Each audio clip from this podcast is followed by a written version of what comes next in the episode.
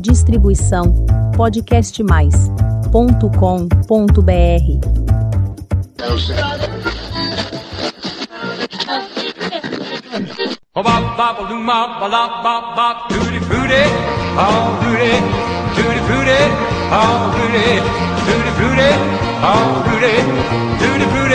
Oh, tutti frutti, oh, frutti.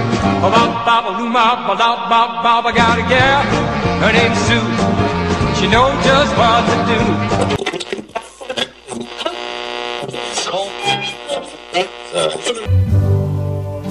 Georgia,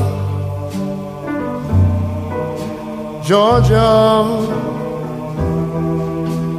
the whole day through. Just an old sweet song keeps Georgia on my mind. Olá, eu sou Nando Curi e este é o Semônica. O único canal de podcast que mistura semana, semântica, crônicas, contos e canções. Episódio 101 Tio Hélio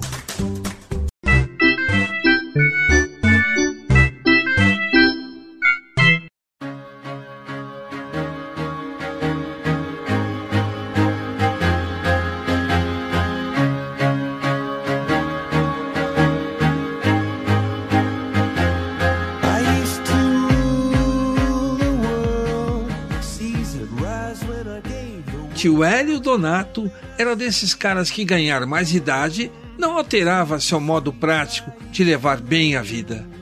19 anos mais novo que ele, acompanhei momentos de sua bela trajetória. Vaidoso, cuidava do vestir com muita elegância. Trazia nos pés os tênis Nike, Adidas, New Balance, Puma e Vans. Não repetia a mesma calça na semana. Camisetas modernas, malhas e jaquetas modernas, abrigos esportivos de marcas famosas, de preferência azul marinho e verdes, com o distintivo do time do coração, o Palmeiras. Adotei o Palmeiras ainda criança, ouvindo com ele no seu rádio de pilha os jogos da academia de Dudu e Ademir da Guia, na voz de Fiore Gigliotti. Tio Hélio tinha um ouvido muito apurado e eclético para descobrir as músicas e os ritmos de cada tempo. Na minha infância e juventude, conheci pela sua vitrola o In the Mood, de Joy Garland and Hazard e Wing Manoli, e a versão Edmundo, de Aloísio de Oliveira, interpretado por Elza Soares.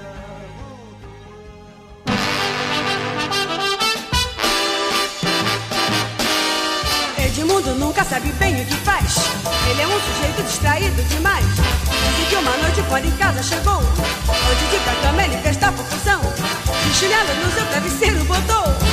E se ajeitando foi dormir no chão. Ouvi e conheci ainda tantos outros como Pat Boone, Elvis Presley, Trini Lopes, Ray Charles, Sérgio Mendes e o grande Wilson Simonal. Meu limão,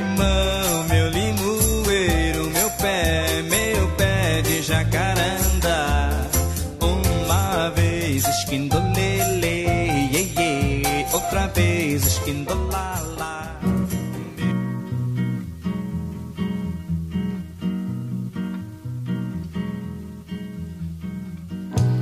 a lover, the morning sun slowly rises and kisses you awake. Your smile is soft and drowsy as you let it play upon your face. No começo dos anos 60, tio Hélio se casou com a adorável tia Cida, formando uma dupla alegre e perfeita. Foram morar em frente à igreja de Lourdes, em Botucatu, ao lado da casa dos sogros Odila e Carmelo Tadei. Aí vieram os filhos, Marco, depois Paula, depois Marô e César. Nos anos 70, se mudaram para um amplo e bonito sobrado da rua Doutor Cardoso de Almeida. Lá Construíram quadra, piscina, um espaço para visitas, plantaram duas generosas jabuticabeiras, das quais uma carga por ano era reservada para Helena, querida irmã e minha mãe. Numa das salas do sobrado, Hélio montou seu estúdio, equipado com aparelhagem de alta qualidade, composta por amplificadores, equalizadores, caixas acústicas especiais, televisores, que iam sendo atualizados conforme a chegada de novas tecnologias. Passando assim dos LPs para fitas cassete, fitas em VHS, para CDs, DVDs, até pendrives e streamings.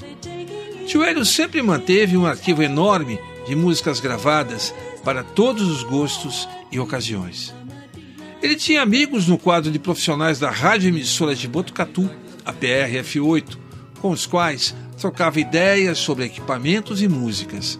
Professor formado, leitor assíduo, era dono de uma voz bonita e um vocabulário refinado.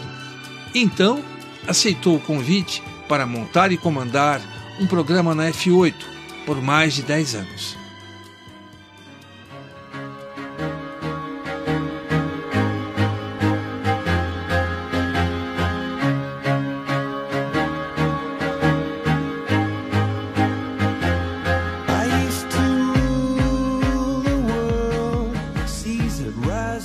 Tio Hélio sempre foi um cara esbelto. Lembro que durante vários anos ele e eu tínhamos a mesma altura e o mesmo peso. Ele gostava de caminhar pela cidade, mantendo seu condicionamento físico. E quando completou 70 anos, adotou um hobby que o levou a descobrir de muito perto as belezas naturais da sua cidade. Juntou-se a um grupo de trilheiros mais jovens que ele e nem por isso se intimidou. Apesar das preocupações de tia Cida, embarcou em dezenas de incursões pela cuesta de Botucatu, registrando seus feitos com belas fotos. Em várias vezes, veio para São Paulo com filhos, genro e netos, especialmente para assistir os jogos do seu amado Palmeiras. Porém, numa ocasião em que não teve companhia para viajar, subiu sozinho no ônibus e desceu no metrô Barra Funda. De lá, resolveu caminhar a pé para o então Parque Antártica. No meio do caminho, pediu orientação a um grupo de solícitos e barulhentos torcedores. E no final, acabou assistindo o jogo de pé, cantando e dançando que nem um doido no meio dos integrantes da Mancha Verde. Outra situação engraçada aconteceu no Natal dos anos 80, na antiga casa de meus pais, em Itanhaém. Meus sobrinhos eram pequenos. Ele se vestiu de Papai Noel, entrou no porta-malas do Fiat 147 do meu cunhado Mário e, quando o carro estacionou na área da casa, tio Hélio saltou rápido do porta-malas, deu meia cambalhota com um saco de presentes e distribuiu para as crianças, que ficaram simplesmente extasiadas. Acredito que o segredo de tio Hélio manter-se jovem até os 88 foi devido a alguns cuidados especiais que ele teve com o seu corpo. Antes da pandemia, além das caminhadas, fazia pilates, musculação e zumba.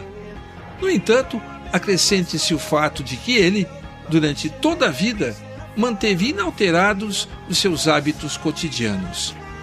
Acordar às sete, almoçar ao meio-dia, registrado no relógio da igreja, uma cesta de meia hora após o almoço, jantar às seis e meia da tarde e dormir pontualmente às oito e meia da noite.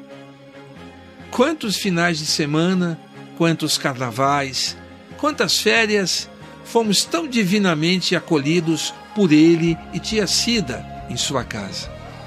Quantas músicas, conselhos, cervejas, ideias, conversas.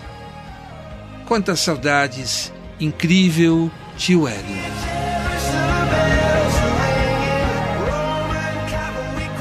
Obrigado pela sua presença. Se você gostou deste episódio, inscreva-se no meu canal no podcastmais.com.br barra Semônica. Lá você encontra e pode ouvir os mais de 100 podcasts do Semônica. E ainda eu lhe passo um aviso quando sair o próximo. Um forte abraço e até mais.